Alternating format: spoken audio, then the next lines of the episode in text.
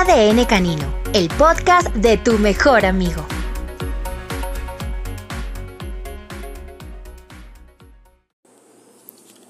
Hola, soy Nelson Valecillos y en este primer episodio de ADN Canino hablaremos del origen de los perros, de dónde provienen, hace cuánto conviven con nosotros, por qué se ganaron ese puesto preferencial en nuestras vidas y cómo nos han acompañado a través de la historia. Hoy sería imposible pensar en nuestro mundo sin la compañía del mejor amigo del hombre. Gracias a algunos investigadores sabemos que el perro ha sido representado a lo largo de la historia de la humanidad con los roles de guardián, protector, compañero o cazador. Incluso, para muchas culturas eran un regalo de los dioses. Hoy es considerado un miembro importante de la familia, pero su origen no tiene un punto que sea completamente definido. Es que hay muchas opiniones y muchos trabajos sobre el tema, y todos están en polos totalmente opuestos. Según algunos investigadores, hace más de 30.000 años se domesticó el primer lobo, esto con la intención de ayudarnos a cazar o como servicio de protección. Y fue así como surgió la primera idea de un perro en nuestras vidas. Ese fiel compañero que después de una larga jornada de trabajo solo quiere acompañarnos y seguir estando con nosotros un rato más. Otros investigadores afirman que los lobos se acercaron a los asentamientos de humanos en busca de comida. Pudo ocurrir entonces que los ejemplares más dóciles y confiados tuvieran más probabilidades de acceder a la comida fácil, y aquellos que se mostraban desconfiados simplemente fueron rechazados. Lo que implica que las nuevas generaciones de lobos iban a ser más dóciles que, los, que, sus predecesores. Esta teoría descarta por completo que fue el hombre quien se acercó por primera vez al lobo. En mi opinión, así fue como sucedieron los hechos. Actualmente hay cerca de mil millones de perros en el mundo. Algunos de ellos están en este momento jugando, otros pueden estar olfateando. Les aseguro que hay muchos que deben estar dormidos porque eso les encanta hacerlo. Y justo ahora hay uno en especial que debe estar ladrando por todos lados de la casa sin motivo alguno. Ellos son así, y así se ganaron nuestro corazón, a pulso, dejando pelo por toda la ropa, ladrido tras ladrido, acompañándonos siempre, eso sí. Y si hablamos del primer perro domesticado, nos tenemos que ir enseguida a Egipto. Fue aquí donde el perro ocupó el lugar de perro de pastoreo por primera vez en la historia y de guardia real. Los perros que eran guardias reales eran embalsamados y los ponían en las tumbas al lado de sus dueños. Esto con la intención de que los guiaran hasta el más allá. Anubis, el dios de la muerte, era representado con el cuerpo del hombre y la cabeza del perro.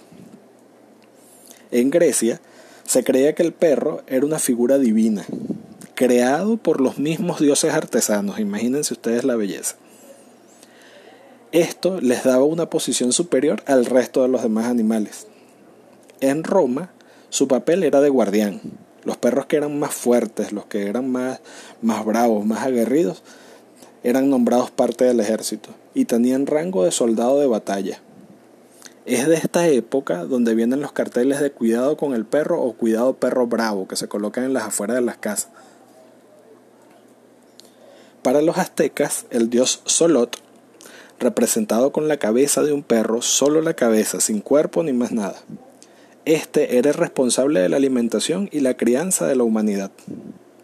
En la Edad Media se elimina esa creencia de que el perro está vinculado con, con el reino de lo divino y pasa a estar al lado de la nobleza. Tampoco es que le fue mal, ¿no? Al pasar al lado de la nobleza, simplemente era parte de la, de la compañía para ir a cazar. En el Renacimiento las cosas se ponen mejor. Ahí aparecen los primeros tratados veterinarios. Y los perros comienzan a aparecer en las pinturas, bien sea al lado de un cazador o como familia.